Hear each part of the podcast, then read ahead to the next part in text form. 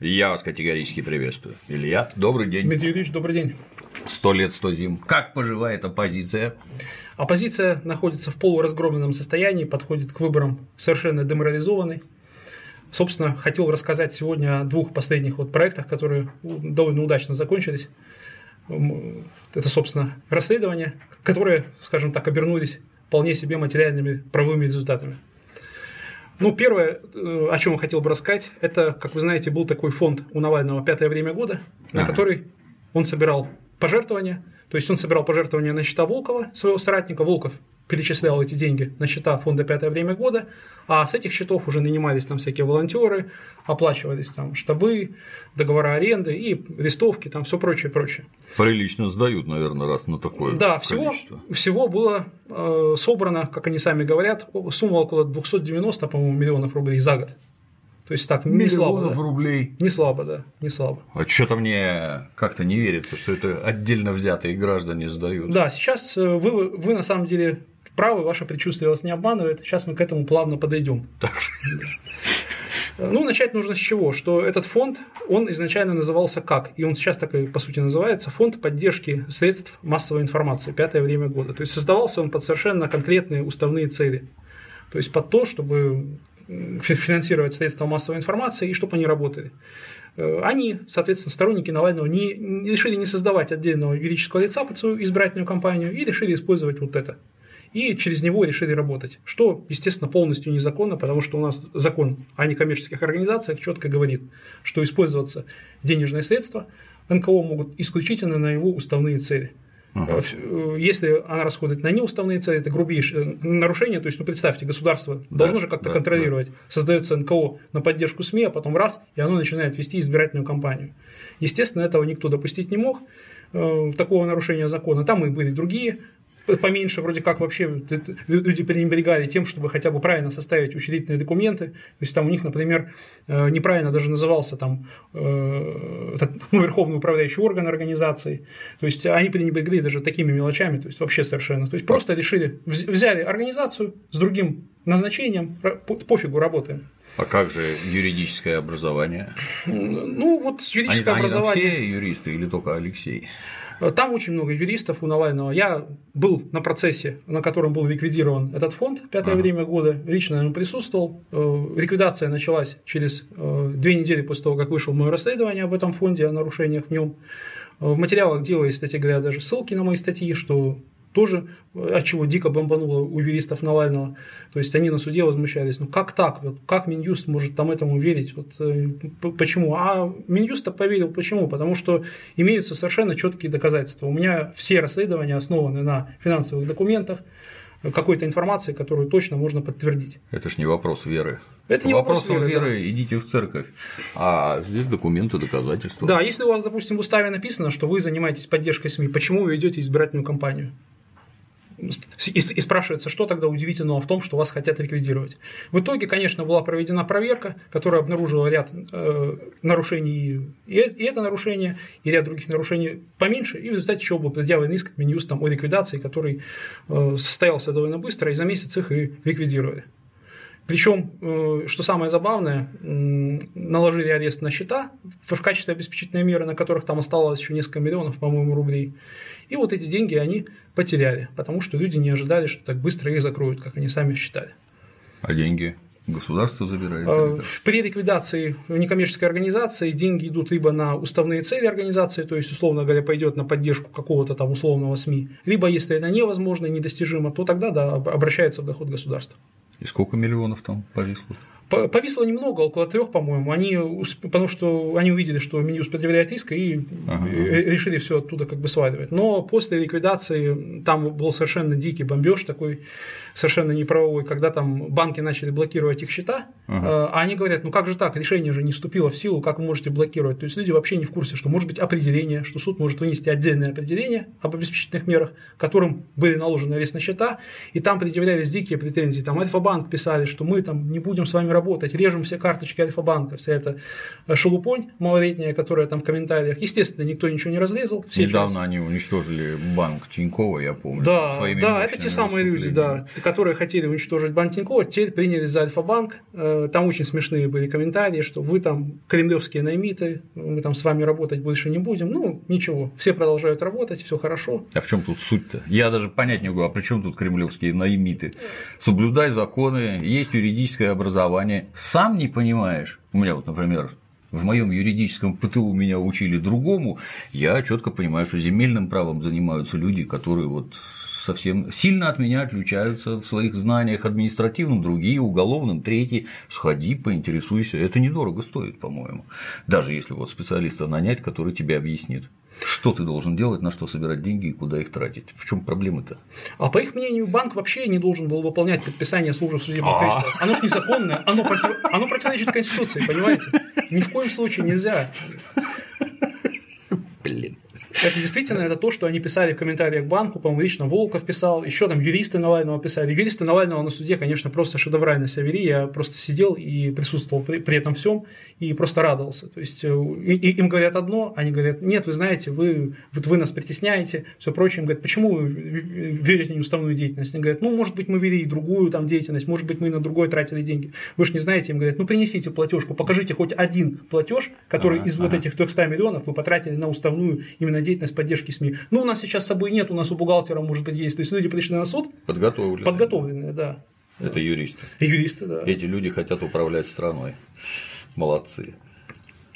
И, и самое, ну, самое забавное началось, вы знаете, даже не то, что ликвидация. Понятно, что за такие нарушения в любой цивилизованной стране НКО ликвидируют. Это бесспорно. У них, по- помимо всего прочего, у них даже филиалов не было. То есть, вы знаете, штабы у Навального уже есть Да. большое количество, в принципе, по всей стране, там в каких-то крупных городах, ну, несколько десятков штабов.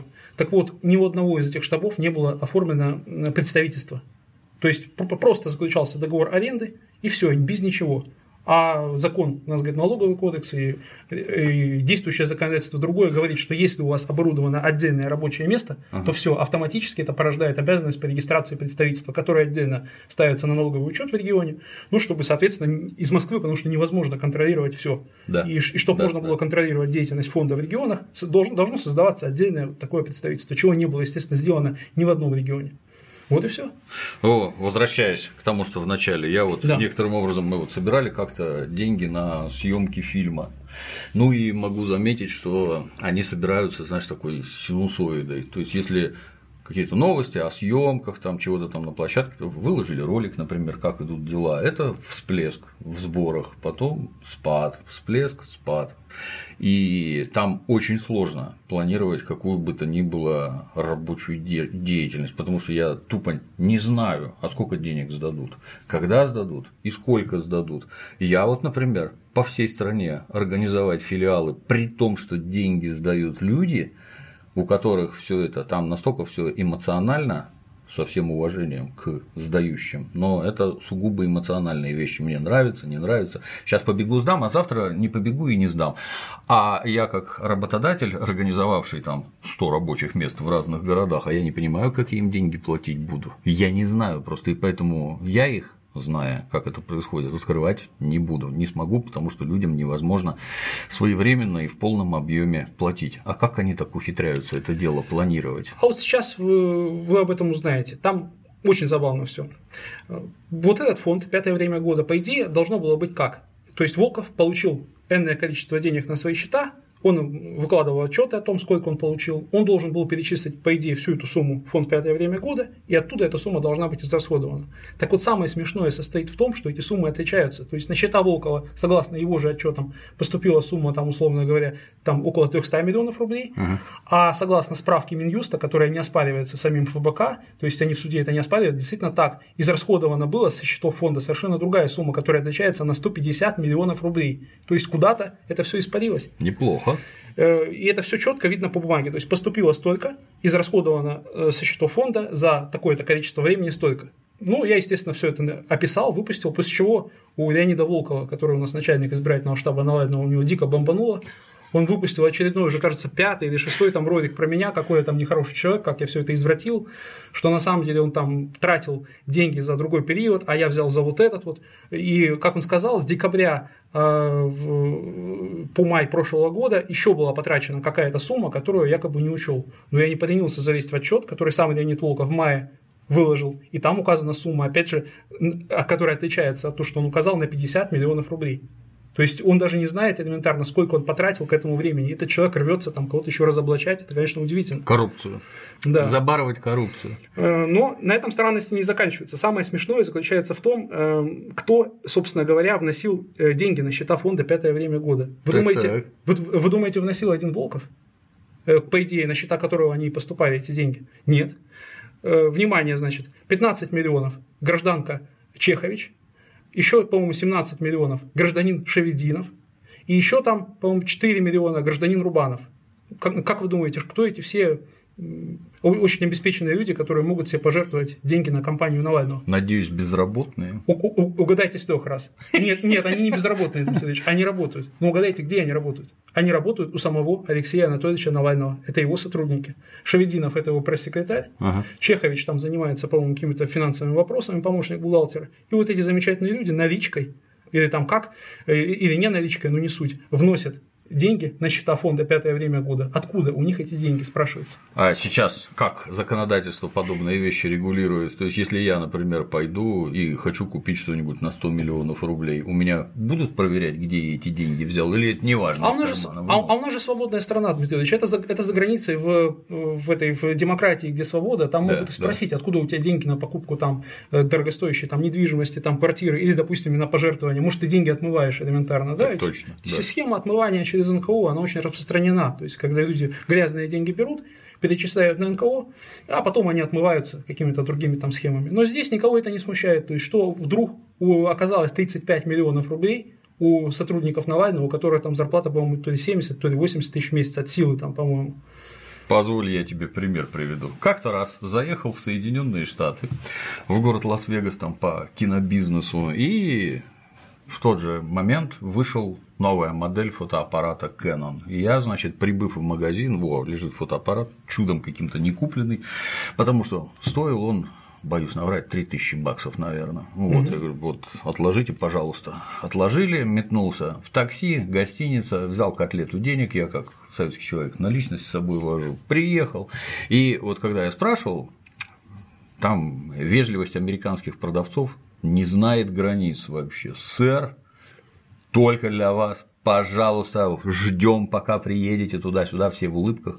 Я приезжаю, значит, они, вот давайте, я кладу 3000 баксов. Такое чувство, что где-то за стеной дернули рубильник.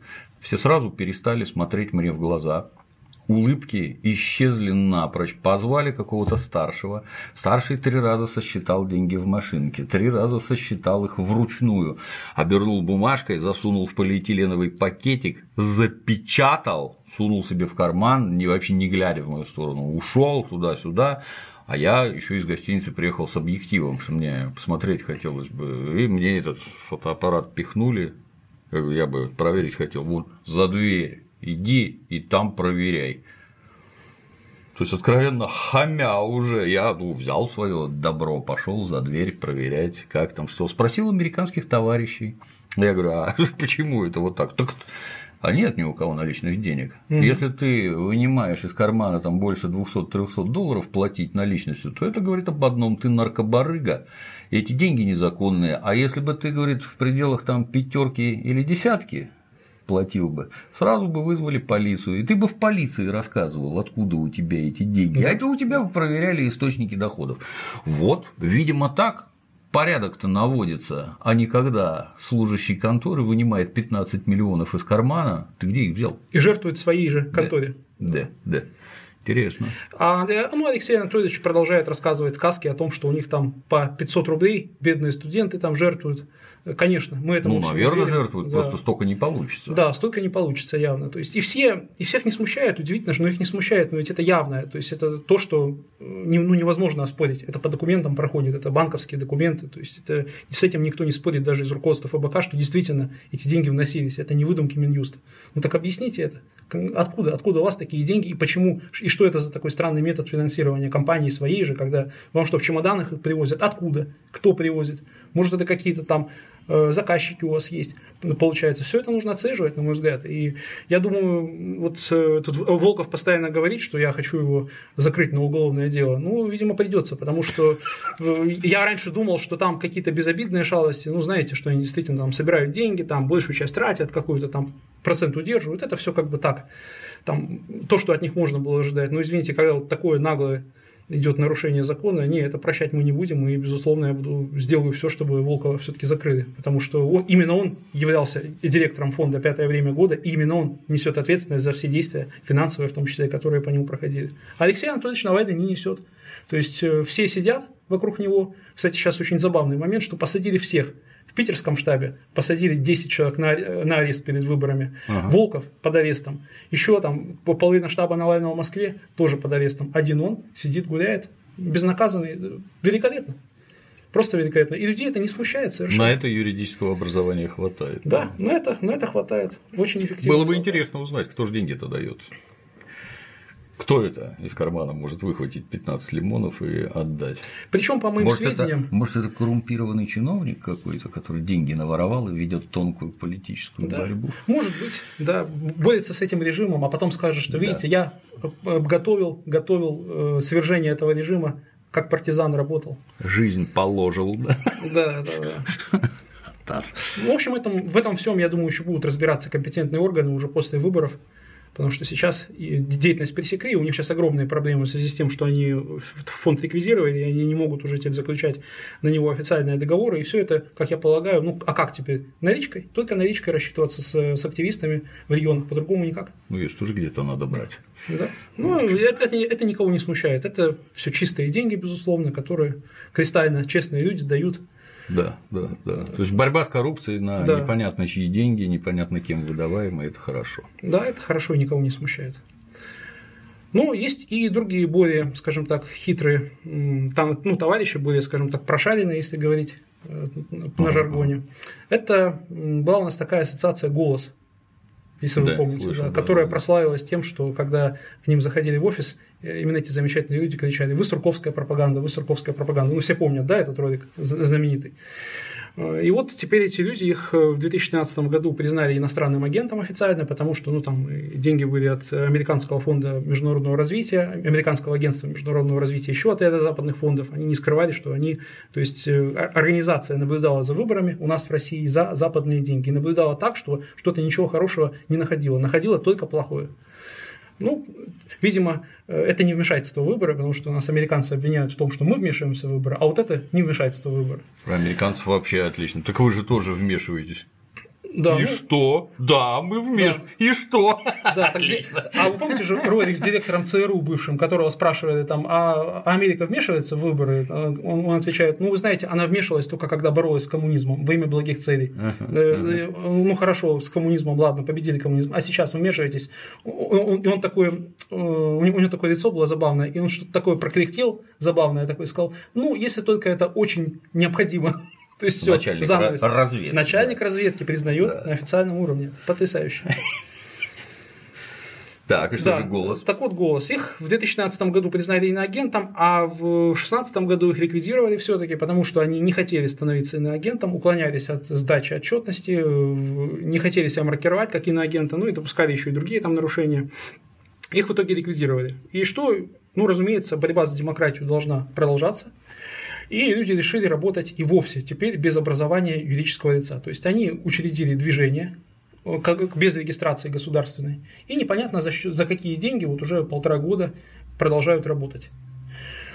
До сих пор ну, имеются неофициальные сведения, что спонсоры все те же, Угу. Кстати, вчера э, Минюст э, внес в список э, нежелательных организаций на территории России две иностранные ассоциации, одна немецкая, другая еще какая-то, по наблюдению за выборами. На их сайтах голос был официально указан в качестве партнера. Хм. То есть это их официальные европейские партнеры, которым краник тоже, в общем-то, перекрыли здесь в России.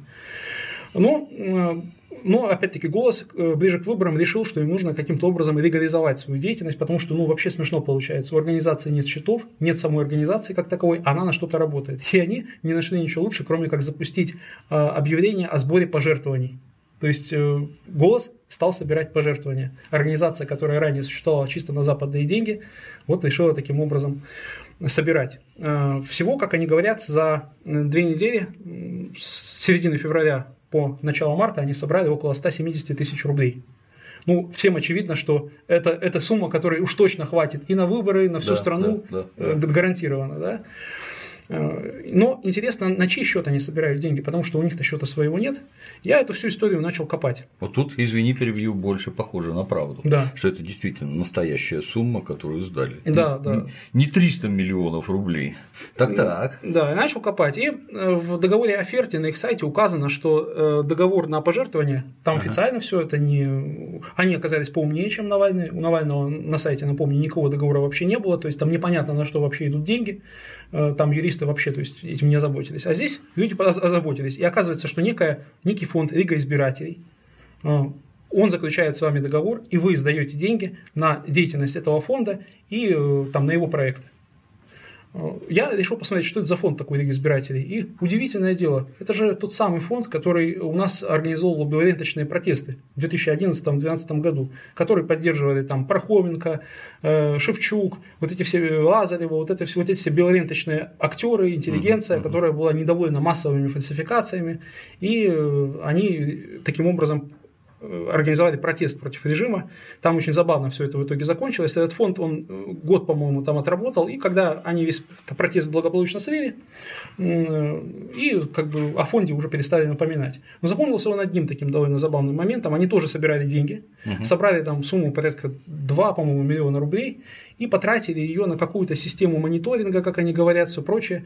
Я решил посмотреть, что там, что в итоге-то получилось там. На сайт потратили миллион, на сайт миллион и еще, еще какие-то деньги на, на какую-то базу данных, на которой фиксировались нарушения на выборах. Я перехожу опять-таки по ссылке, сайт ведет на, не поверите, покраску автомобилей в Гомеле. То есть это уже давно вообще там не их сайт, ничего, естественно, нет. Э, никаких следов, подтверждающих, что действительно деньги были куда-то потрачены, нет. Результатов никаких нет. Ну, вот так они и слились. А теперь э, этот фонд, на минуточку, если кому интересно, его возглавляет какой-то парнасовец малоизвестный, а фактически контролирует его либеральный журналист «Эхо Москвы» э, Сергей Пархоменко. Uh-huh. Есть такой, да, который постоянно у нас там любит разоблачать режим. Вот, видимо, он э, дал голосу свою организацию, чтобы ага. на, э, на нее э, шли вот эти пожертвования, ну и другие, я думаю, деньги, чтобы каким-то образом все это для чего делается, чтобы легализовать деньги, то есть чтобы показать, что вот есть деньги, за, счет которых мы существуем. А на самом-то деле, конечно, существуют они за счет других денег, не на 170 тысяч рублей э, там за две недели. Ну и вот такой довольно забавный момент тоже, потому что теперь получается, что если одна организация собирает э, деньги э, другой организации, деятельность которой запрещена, то что это такое? Это, безусловно, нарушение, это неуставная и незаконная деятельность, и фонд Пархоменко, наверное, сейчас будет усиленно проверять. Сам он находится уже в США, видимо, человек заблаговременно подготовился к возможным неприятностям. Но, тем не менее, я думаю, что мы эту ситуацию тоже дожмем. Так вот, возвращаясь к тому, ради чего э, вообще к чему готовился голос и вообще ради чего он продолжал свою деятельность. Э, они хотели наблюдать за выборами. Угу. За выборами можно наблюдать двумя способами. Первое – это отправлять наблюдателей от политических партий. Э, то есть есть такая традиционная процедура, ну, которой, в принципе, все пользуются наблюдатели. А есть другая процедура, то есть можно аккредитовать при Центральной избирательной комиссии э, журналистов от средств массовой информации, с которыми у вас заключен официальный договор. Угу. И голос э, берет, создает свое собственное СМИ, еще, по-моему, в 2016 году, то есть они заранее к этому готовились, и к выборам, которые были у нас в прошлом году, думские, аккредитует в ЦИК, что это тысячу с лишним журналистов от этого СМИ. СМИ называется у нас «Молния», что-то такое. Тысячу. Тысячу журналистов. Я, я, я вообще удивился, откуда можно было взять такое количество журналистов. У нас, извините, даже в федеральных изданиях там столько людей просто физически не работает.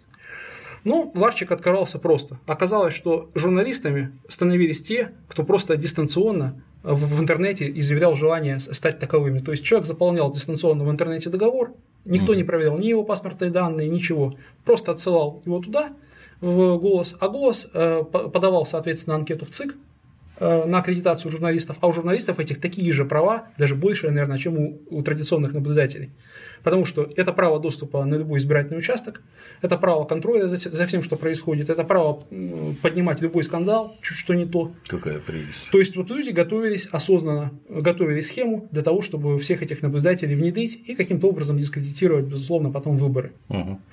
Но э, опять-таки, мне попали в руки их документы, то есть документы, которые они подавали в ЦИК. Это заявка на аккредитацию. В заявке указан а, номер, индивидуальный налоговый номер организации, которая уже была на момент подачи заявки ликвидирована два месяца как судом. То есть они подали в ЦИК, ввели в заблуждение, по сути дела, Центральную избирательную комиссию, ну, которая там то ли перед выборами там не было времени, то ли еще что-то, не стала просто, ну, поверила, условно говоря, на слово, всех аккредитовала, вот такой кровавый у нас режим, да. А, а оказалось, что, по сути дела, заявку подавала организация, которую не существует. То есть это фонд, который тоже связан с самим голосом, там работают его сотрудники, он ликвидирован уже давно. И э, меня, меня это заинтересовало. Я стал смотреть вообще буквально, кого же они там э, предлагали на аккредитацию. Значит, около 30 и 40 фамилий только сразу вот выявляются даже поверхностным осмотром лиц, родившихся в 2017 году. Дата рождения указана в заявке там 24 августа 2017, еще там что-то. Это им по 10-11 да. лет, да? Не, не, не, не по 10-11, им два года. Год. Два Извините. Года. Да. Два года, Дмитрий. Потрясающие журналисты, да? Вот. А по-другому не могло быть, потому что никто личности не проверял, и они, ага. видимо, просто, чтобы заотчетить э, перед какими-то спонсорами, наверное, напихали туда э, каких-то фейковых совершенно лиц, и чтобы потом сказать, вот смотрите, у нас там столько наблюдателей, там вот такие-то мероприятия проведены и так далее. Все это очень забавно, и все это, всему этому есть подтверждение, у меня есть их заявка, я выложил, опять-таки, в расследовании э, весь этот материал. Я думаю, что после этого ими должны, опять-таки, заинтересоваться. Потому что, по сути дела, это что? Это, это фальсификация документов, поданных это, в Центральную избирательную комиссию. Это какая-то фантасмагория вообще. Я не знаю, вот они же все так любят Запад, они все считают, что цитадель демократии США, вот там устроено все правильно, благообразно, так как надо. Вот предвыборная борьба, где каждого кандидата там через не, не просто через увеличительное стекло, а через микроскоп разглядывают биографию твою, где учился, как учился, на ком женился, с одной или женой ты живешь всю сознательную жизнь, где работал, курил ли нехорошие угу. вещи всякие, как Обама там. Все, вот буквально все под микроскопом, каждый шаг, шаг твой изучен, ведь не говоря про финансовую отчетность, которую ты и так не спрячешь. И только после этого ты там можешь куда-то лезть, а тут не задумываясь, абсолютно, это ж, это ж полное отсутствие мыслительной деятельности как таковой. Что значит 2017 года рождения? Вы чего? Как это у вас так получается? Ну и люди в общем-то, работающие на западные деньги выглядят как-то странно. Вон как сейчас наша это Russia Today. Какое бешенство вызывает, что это вы тут вещаете? Это пропаганда, оказывается московско-кремлевская. А вот ваш «Голос Америки», «Радио Свобода», «Свободная Европа» – это случайно не пропаганда, а они без затей работают на деньги Государственного департамента США. Да, Никто это не скрывает, да, и вещают, по-моему, если я правильно помню, с 40-х годов прошлого века. Да, где-то так. Ваши сказки про то, что вы там боролись с коммунизмом, коммунизм – это мы, это мы, русские, это был наш коммунизм. И боролись вы не с коммунизмом, а с нами. А теперь, с государством, да? Да, который... а внезапно коммунизм закончился, а борьба не закончилась, и вы свои радиостанции не закрыли, они по-прежнему продолжают вещать, и что характерно, вещают примерно то же самое, как у нас все плохо, как у нас нехорошо, и что вообще с нами делать. Хорошо бы, чтобы нас не было. Да, да. Люди, которые такие вещи поддерживают на деньги из-за кордона, ну, наверное. И, и заметьте, как, когда вот э, их э, отменили их аккредитацию, это произошло у нас в четверг, по-моему, после чего, собственно говоря, я написал вот это расследование, из-за чего, собственно говоря, им отменили аккредитацию, э, поднялся массовый вой там.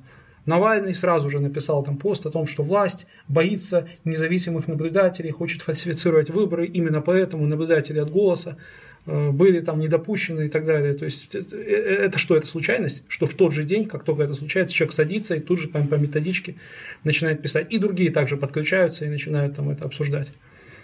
Ну, А, я сама крымчанка, дочь да. офицера, да. Ну, по свистку, чё, какие сомнения. Значит, по всей видимости, есть какой-то единый центр, который ими руководит, издает указания, раздает методички. Прекрасные люди, просто прекрасные. Не перестаю поражаться верхнее образование, опыт работы, юристы через одного. Вы ж самое примитивное сделать не можете в какой-то плюгавой конторе нормально организовать деятельность. Да. Я двояко могу понять. Либо вы балбесы полные и не можете организовать, либо вы делаете это специально, чтобы ваша деятельность вот таким образом была пресечена. Ну, вот в такие агентурные вещи верится с трудом, а бестолковость она вот на поверхности. Не, не будут, как говорится, ты свою жену научи щи варить, а потом уже лезть в руководство государством. Как это у вас так? Как говорил известный персонаж, это какой-то позор. Что же это? Да, но при этом они все э, там и Волков, и Навальный, у них главная идея то, что нас Кремль боится. И распространяются настолько смешные какие-то посты, я-то знаю просто, как работают там и соответствующие службы, там, которые занимаются ими, и, и другие государственные органы. И эти вот замечательные люди считают, что они своими действиями доставляют такие невероятные прям страдания, прям Путин не спит, по ночам и думает, что вот Алексей Навальный открыл очередной штаб, у него завтра будет митинг, что делать, что делать, срочно нужно что-то. И эта легенда, что удивительно, она находит отклик какой-то вот э, выход этой вот секте, то есть люди совершенно просто не понимают, что ими занимаются буквально одним мизинцем правой руки, и по большому счету государство, оно так в фоновом режиме за ними наблюдает, потому что, ну, ну о чем тут говорить, если Навального даже на выборы не закрывают, то есть это, это показатель того, что человек вообще никакой угрозы не представляет, это это лучший маркер. А соратников его закрывают, ну так, чтобы, угу. чтобы как говорится, поняли разницу. И на самом деле я просто вижу, как, как идет работа, и я понимаю, что если бы государство на самом деле включило бы свои резервы там, на хотя бы процентов там, на 15 от механизм своих возможностей, подавления, да, механизм да. подавления, то тут просто осталось бы от них одно мокрое место на самом деле. Но вместо этого люди говорят, что вот мы там, э, мы там развиваемся, мы, а вот в следующем году там Путин еще меньше будет иметь влияния, а мы будем иметь еще больше влияния. Ну, то есть такие вот влажные мечты оппозиционеров, которые, к сожалению, не имеют никакой связи с реальностью. Потому что, ну, честно говоря, порой мне даже становится скучно уже, потому что, ну, я вижу, что неинтересно, просто неинтересно даже уровень а оппонентов он настолько слаб, что я вот думаю, ну вот, вот здесь что-нибудь придумайте уже такое интересное, что, ну, чтобы голову как-то поломать пришлось там что-то такое придумать. Нет. Ну, это тоже, кстати, весьма да. показательный момент. Одно дело, ты знаешь, ты там, будучи оппозиционером, закален в боях и походах сама безупречность, никакой стороны ко мне не подкопаться у меня, и это правильно, и это правильно, да. и это правильно. А это расслабленные какие-то, им ничего не интересно, им никогда ни за что ничего не было. Поэтому можно делать вот шаляй-валяй, и все всегда прекрасно прокатывало, а что вы докопались-то? Ну, как-то да, да, вот, докопались. Оказывается, в стране есть законы, кто бы мог подумать. Да. Оказывается, их надо исполнять, и оказывается, за их неисполнение могут наказать. Поздравляю. Молодцы, парни. Да. Да, и еще по поводу э, домогательств. Сейчас разгорается, как вы знаете, у нас скандал, мы, видимо, Наши решили... отечественные да, домогательства. Отечественные. Мы самое лучшее Запада, видимо, решили перенять, ага. и теперь у нас вот э, депутата Государственной Думы Слуцкого у нас активно травит феминистическая общественность. О том, а что он сделал? Говорят, как, как говорят, опять-таки, доказательств, да. доказательств никаких никто не приводит, что якобы там кому-то что-то сказал такое, что-то предложил, кого-то там не там потрогал из журналисток. Причем трогал почему-то журналисток, как говорят, исключительно каких-то либеральных СМИ. Вот угу. ни, э, ни одного провластного СМИ нет, только либеральные. Ну, так, видимо, совпало.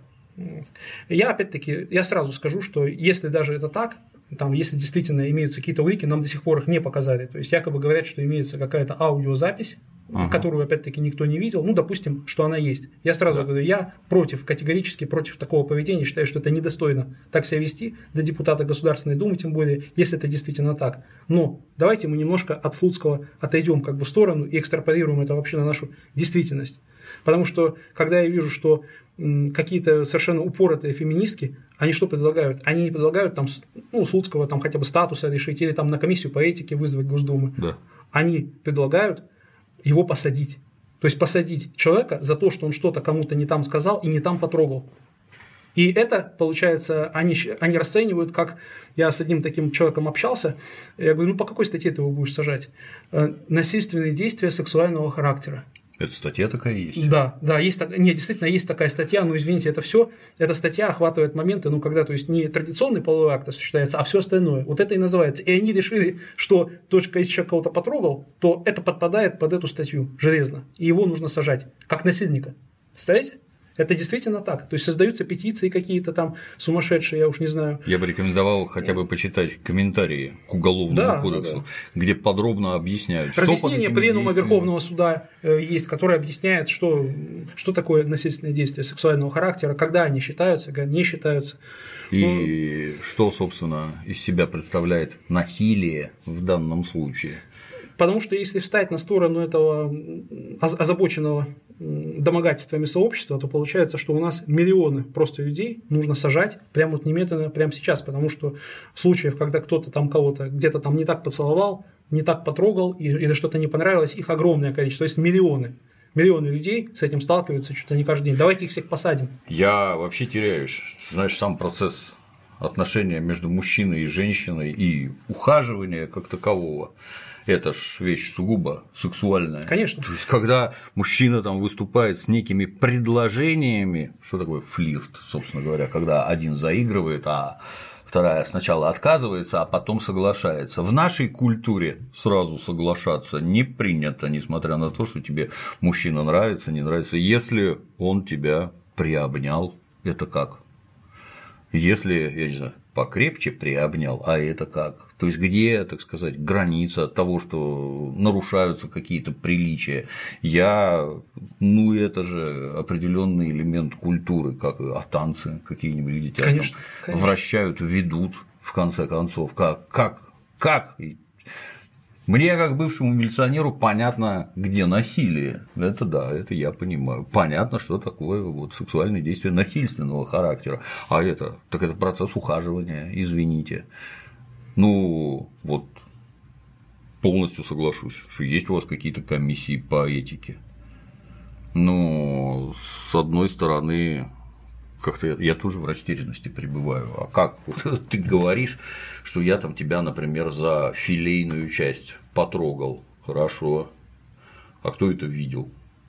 Да, может кто-то засвидетельствовать, а как же тогда получается? Так это кто угодно меня может оговорить. А почему вы не думаете о том, что эти люди, которые говорят подобные вещи, они преследуют какие-то специфические цели? Ну вот, например, посадить с какого-то перепугу. Почему вы считаете, что они честные, они не врут? Поговорите с любым судьей, он вам расскажет, как Да, какое там количество, да, там, да. Если кто, опять-таки, смотрит из сотрудников сейчас нас, я думаю, они могут подтвердить, какое количество, э, есть такое понятие ложное изнасилование, да? да. Э, огромное количество дел, когда там, ну, масса из случаев, когда просто сажают людей на ровном месте, буквально потому, что там так вот э, что-то там в голове перемкнуло, и и подается заявление, и там дальше уже все идет по накатанной, и очень сложно человеку потом от этого не отмыться на всю жизнь. То есть и, и все знают, как относятся, уже в тюрьмах даже знают про этот момент, да. и поэтому даже когда человек попадает, э, если, если ложное, к нему нет никаких вопросов, потому что ну, все знают, какова у нас бывает судебная практика на этот счет. И вот люди сейчас хотят еще больше это усугубить, вот этот момент. И, ну, и хорошо, давайте мы посадим тогда всех, кто домогается. И эти люди выйдут из тюрьмы уже законченными именно насильниками. Они выйдут озлобленными людьми, которые уже действительно будут, э, скажем так, к женщинам иметь особые счеты. И, и что вы тогда получите? Вы получите миллионы людей, которые вышли из тюрьмы, которые готовы действительно уже на преступление. И вот именно к этому нас, видимо, толкают. Потому что Слуцкий, забудьте о Слуцком. Слуцкий э, – это депутат, я, допустим, верю, что к нему вопросы какие-то там снимутся, у него там есть какой-то свой ресурс. А давайте мы эту ситуацию продаем. Если такую практику мы ведем, то есть даже если таким людям уже можно предъявлять вопросы, то какие вопросы будут предъявлять простым людям? То есть если такая практика будет признана нормальной, то тогда любого из вас, любого из вас можно будет за какой-то неправильный жест, э, какие-то неправильно сказанные слова посадить. И обращаю внимание, что лоббирует вот эту инициативу о посадках домогателей та же самая общественность, которая возмущается тем, что какой у нас кровавый режим, да сколько людей в тюрьмах сидит, да давайте отменим 282 статью, по ней людей сажают за репосты. То есть за репосты сажать людей нельзя, А за то, что человек потрогал кого-то, сажать можно и нужно. Вовсе не факт, что потрогал. Да, за и, то, то, что и то не факт. Кто-то сказал, кто-то сказал что кто-то да, кого-то что потрогал и надо посадить. Э, Я бы посоветовал вообще людям изучить и вообще теорию доказательств в уголовном праве, как вообще доказывается преступление, если оно есть, и что является вообще преступлением. То есть с этого нужно начинать, прежде чем вот э, такие бестолковые и э, ну, совершенно невозможные требования заявлять. Ну, ну, кому-то это, видимо, нужно, потому что я вижу, что скандал раскручивается искусственно, подключаются к нему все новые СМИ. Там, там вот последний случай, там журналистка какого-то очередного СМИ заявила, что режиссер Говорухин домогался к ней, э, Говорухину на минуточку 82, по-моему, года. Э, и он, он недавно домогался к ней, как она говорит, и просил, чтобы она там сняла чулки и походила вокруг него что-то такое. А причем она пришла к нему на интервью, он сказал, что нет, интервью как бы может быть попозже, там туда-сюда. Она сказала, а тогда я подам на вас в суд э, и взыщу с вас деньги за то, что вы мне не хотите давать интервью. То есть а вот мотив да, понятен мотив, сразу, да. Да, да. да, то есть человек э, это на самом этом признается. И Молодец. Кто-то, и кто-то в это всерьез вот в эти все замечательные истории верит. Ну, Но... Станислав Говорухин, мое почтение крепкий мужчина, с одной стороны, с другой стороны, что это такое? Так это кого угодно можно оговорить. Эти люди возмущаются какими-то сталинскими репрессиями, где по оговору безвинных да, людей да. сажали, а здесь, значит, оговор, это все в порядке вещей. Верьте мне, на основании чего? Ты кто такая? Что ты такого вообще в жизни сделала, чтобы твои действия или слова вызывали беспредельное доверие? Ну, это как это, знаешь, как когда-то американцы воевали на островах в Тихом океане и своим войскам бросали с самолетов на парашютах ящики огромные mm-hmm. снаряжение, еда там туда-сюда. Америка страна богатая, ящиков бросали очень много, и местные папуасы страшно радовались, что им прилетало с неба. А потом война кончилась и перестала прилетать папуасы в недоумении, что такое. А поскольку летали самолеты, то они из палок, травы и прочего сделали самолеты, ну, чтобы они на земле стоят и приманивали бы другие самолеты, ну, как птичка-самец, там, самка, вот, прилетели бы и опять бы начали бросать ящики, но они так не летели и не бросали. Груз, ящики, груз, как таковой называется карго по-английски, а вот это строительство самолетиков из палок, дерьма и травы называется карго-культ. Когда ты не понимая вообще все то, что происходит, воспроизводишь какие-то внешние, внешние черты и надеешься, вот, что чудо случится и ящик с неба упадет. Вот эти вот граждане, это настоящий карго-культ, которые пытаются повторить то, что происходит в Соединенных Штатах, перенести на нашу почву, а давайте вот у нас будет так же. Я надеюсь не будет. Не потому, что я сексуальный насильник, а потому что, не знаю, наша культура устроена несколько иначе. Люди у нас думают совершенно не так. Ну, а тут, понимаете, логика какая? Народ неправильный. Если какая-то концепция на почву не ложится, uh-huh, это uh-huh. неправильный народ, надо его там переделать, э, да. а все, кто не согласен, загнать в ГУЛАГ. Аж где первый раз с этой концепцией столкнулся в произведении Александра Исаевича Солженицына в круге первом. Ну, поскольку Александр Исаевич там лично со Сталиным знаком не был, mm-hmm. образа мыслей не понимал, а в книжке писал, как он это видит и как он это понимает. Читал мысли. Да, да, да, да, пронзал интеллектом там бездны пространства и времени. И там есть замечательная глава, единственная смешная во всей книге, такая забавная, про то, как Сталин лежит на кушеточке и читает краткий курс истории ВКПБ, который сам написал, напечатал специально таким шрифтом, чтобы пенсионеры могли без очков читать. И вот он читает и про себя думает, вот я вот это сделал, а получилось вот так, а я вот это сделал, а получилось вот так, и вот это, а вот и все не то, не то, не то. А почему? Ну, и тут же завершение. Народишко не тот попался, вы знаете. Ну, и то есть вот проекция мыслей Солженицына, она вот как раз и у этих точно так же, народишко не тот. И они его рассчитывают так перевоспитать. Я не знаю. На мой взгляд, если вы хотите изменить отношения между мальчиками и девочками, наверное, надо со школы начинать или с детского сада, где вот детям объяснять, как себя вести, да, внедрять какие-то нормы, показывать, должны быть примеры, как надо. Не дом 2, где беспорядочные половые связи показывают, как надо, а нормальные внутрисемейные отношения, уважение к женщине, уважение к мужчине, любовь к детям, к родине, в конце концов. А вот эта вот чушь, она даже право на жизнь не имеет. Да, причем э, у них всегда очень забавно. То есть они хотят из Америки, из э, западной системы вообще позаимствовать только то, что им нравится. А угу. ответственность которая там наступает за те действия, которые у нас там. Вот вы можете себе представить, что, допустим, в Америке существовал а, фонд такой, какой создал Навальный, перед выборами, на которые неизвестно, какие люди кидают на миллион рублей и а, проводят протестные акции да. Э, с целью сорвать выборы, они открыто об этом говорят, да. что наша цель там, э, там снизить явку, не ходите на эти выборы, поддельные листовки выпускают от имени Центральной избирательной комиссии. Вы себе можете себе представить, сколько в Америке бы дали этому человеку, который бы все это делает? Ну там в 30-х годах прошлого века за это предусмотрена уголовная ответственность сто лет назад фактически это пресекалось помощью полиции. Да. Вот буквально вчера ходил в кино, кино какое-то идиотское, Флорида чего-то там, там мотель, а в мотеле э, ну, живут разные люди, и вот вокруг них там истории крутятся. Вот приходит управляющий, там менеджер, который всем заведует, приходит управляющий, идут вдоль мотеля, там второй этаж, где это галь, галюра, так сказать, ну как камеры, они там на тюрьму очень похожи. А на этой галере возле дверей стоят велосипеды. Велосипеды убрать, повесь флайеры, что велосипед стоять не должен, запрещено законом, потому что мешает проходу. Но это же мой велосипед, вон стоянка за домом, унеси отсюда, поставь там, посади на цепь, а здесь держать нельзя, даже в таких мелочах, все соблюдено, за всем смотрят, за все карают. Вот как-то так. Интересные люди, очень интересные. Начните, как говорится, с себя.